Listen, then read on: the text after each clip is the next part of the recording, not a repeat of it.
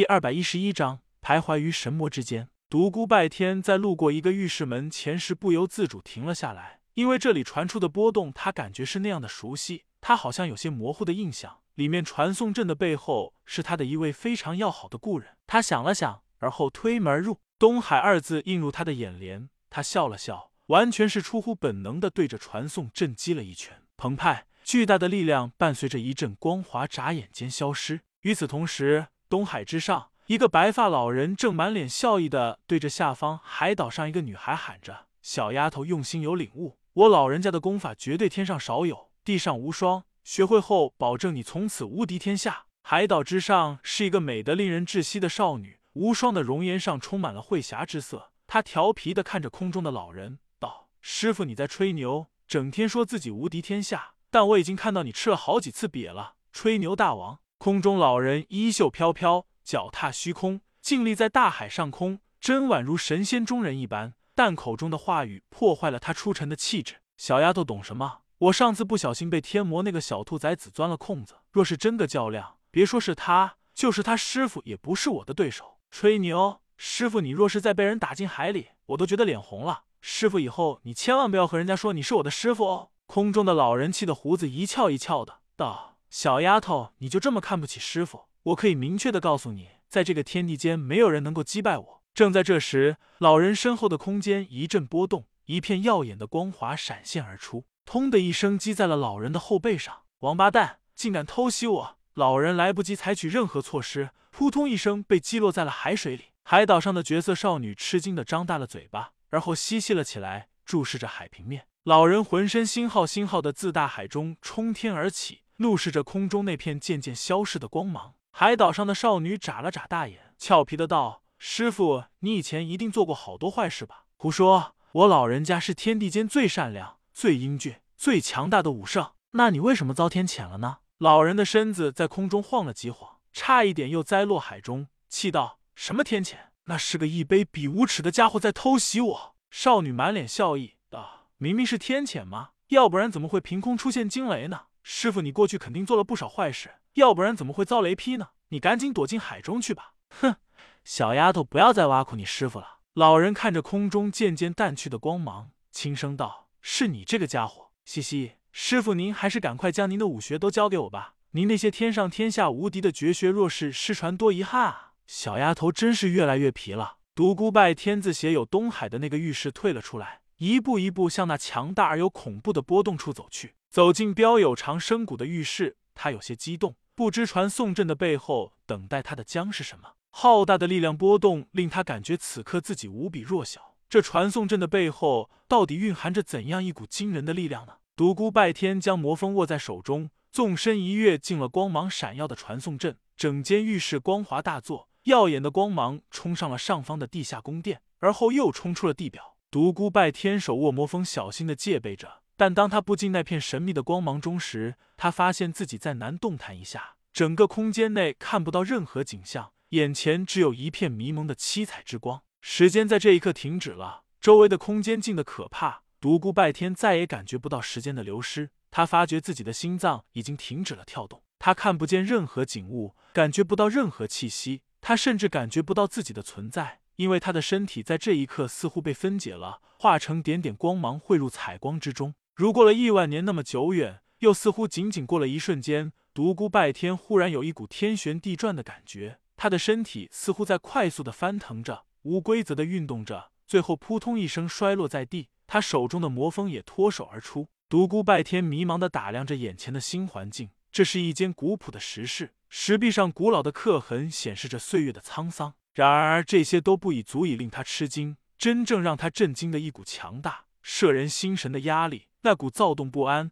带有毁灭气息的恐怖力量，似乎就在此不远处。独孤拜天如受招引一般，不由自主站了起来，推开石门，走出了这间石室。明珠令地下古道显得有些幽森。独孤拜天沿着地下通道推开了一间又一间石室，似乎那澎湃的力量在每一个房间，似乎就在他身边。但已经过去半个时辰了，他还未找到。这是一个浩大的地下工程，房间多不胜数。如此又过了半个时辰。他终于走到了甬道的尽头。独孤拜天推开了最后一间石室的大门，轰隆隆一声雷响，长生谷上方风云变幻，天地失色，方圆百里墨云翻滚，所有黑色云雾一起向长生谷聚压而来。整个长生谷处在一片绝对的黑暗当中，冲天的魔气浩荡在天际，无数的强者都感应到了一股莫大的压力，片片惊呼自南荒、北岭等古老的秘的响起。长生谷，又是长生谷，九转，九转，魔尊九转要成了吗？石门轰然倒塌，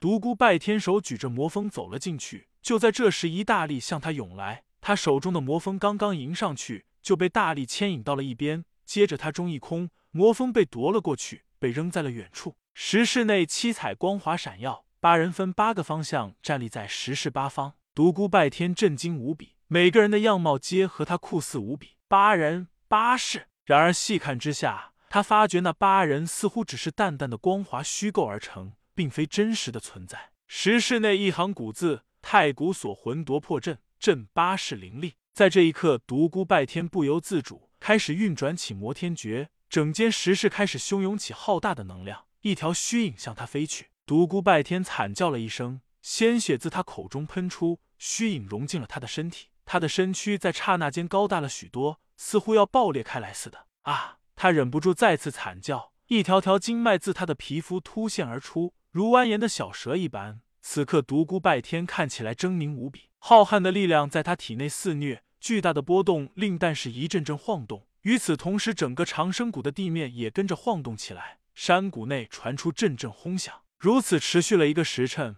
长生谷才恢复平静。石室中的独孤拜天身体恢复了常态，此刻一股纯正的魔气在他体外飘散，淡淡的宝光充溢在他的体表。平静过后，他身体一震，整个天地似乎都跟着颤动了一下。一个巨大的魔像自长生谷升腾而起，来到了高空。静静的悬浮在那里，睥睨天下，唯我独尊。天宇大陆各个鼓舞沉睡之地再次发出了不同的声音。低转魔天，强大的力量波动再次自石室波动而出，长生谷再次晃动了起来。随后又一尊巨大的魔像升腾到了高空，冷冷的注视着远方。第二转惊天，轰轰！这一天长生谷墨浪滔天，一尊又一尊巨大的魔像腾空而起，浩瀚的能量波动在这里疯狂肆虐。当八尊巨大的魔像分八方矗立在长生谷上方时，天地失色，无数惊叹声来自天宇大陆各个地方。只要达到圣级境界的高手，没有人感应不到那至强至大的气息，甚至有些地境高手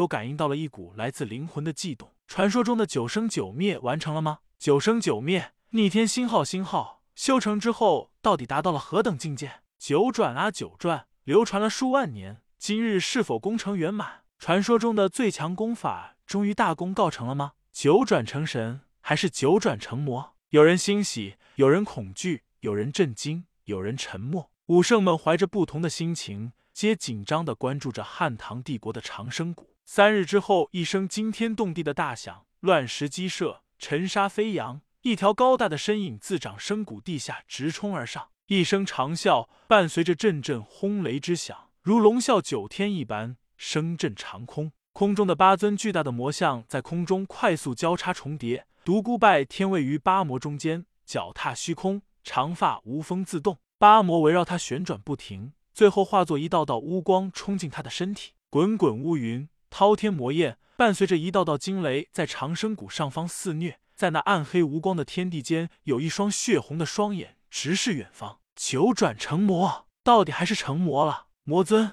魔尊。当然要成魔。然而，所有人的话音还未落，暗黑无光的长生谷再次发生了异变。那两道血红之光在刹那间又变成了两道耀眼的金光。汹涌的天地魔气在刹那间消散，滚滚乌云瞬间变成了朵朵白云。一条高大的身影隐藏在云层背后。难道九转成神？魔尊成神？下一刻，朵朵白云又变成了滔天墨浪，两道金光又变成了两道血红之光。神与魔。魔与神在神魔之间徘徊。